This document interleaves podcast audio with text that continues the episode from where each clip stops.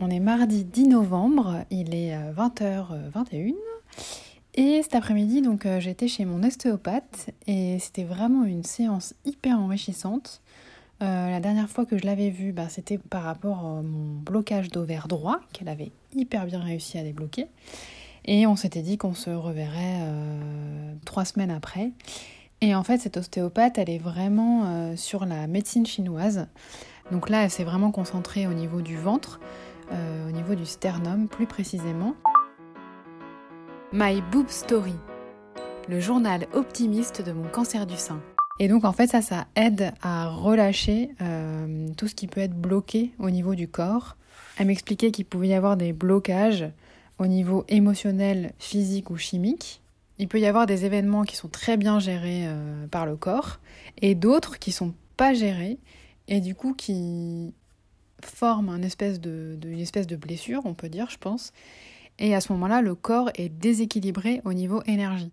Enfin, je ne sais pas si j'explique très très bien, mais l'idée c'est qu'on est fait vraiment d'énergie et qu'il faut qu'elle circule et que quand il y a un blocage émotionnel, ça se bloque quelque part donc et euh, les énergies circulent moins bien.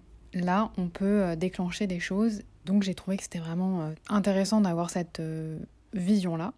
Là, je ne dois pas faire de sport pendant deux jours seulement et euh, me reposer, boire beaucoup d'eau pour euh, aider à, les reins à, éliminer. De toute façon, je crois que le fait de boire beaucoup d'eau, c'est vraiment une prescription euh, classique, mais c'est vrai que je pense que de manière générale, on ne boit pas assez d'eau.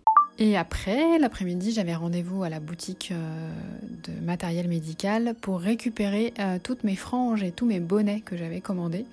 Donc du coup, je me retrouve avec une frange droite, une frange de côté, un bandeau de cheveux longs. Et je crois que je dois avoir genre 5 ou 6 bonnets, dont un béret hyper joli que, que je mettrai, je pense, même quand mes cheveux auront repoussé, parce qu'en en fait, c'est vraiment des accessoires de mode, plus que des outils ou une façon de, cacher quelque chose. Donc c'est vraiment vraiment réussi. Donc euh, c'est les frangines. Je pense que j'en reparlerai hein, de toute façon.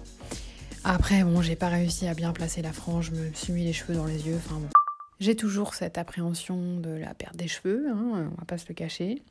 Pour l'instant, ils tiennent encore. Donc euh, au moins euh, avec tout ça, j'aurai tout ce qu'il faut pour être prête. Merci d'avoir écouté ce nouvel épisode de My Boob Story. N'hésitez pas à suivre le compte Instagram myboobstory.podcast et pensez aussi à vous abonner au podcast sur les plateformes de diffusion. Si vous souhaitez soutenir My rendez-vous sur Tipeee, le lien est dans le descriptif de cet épisode. À demain!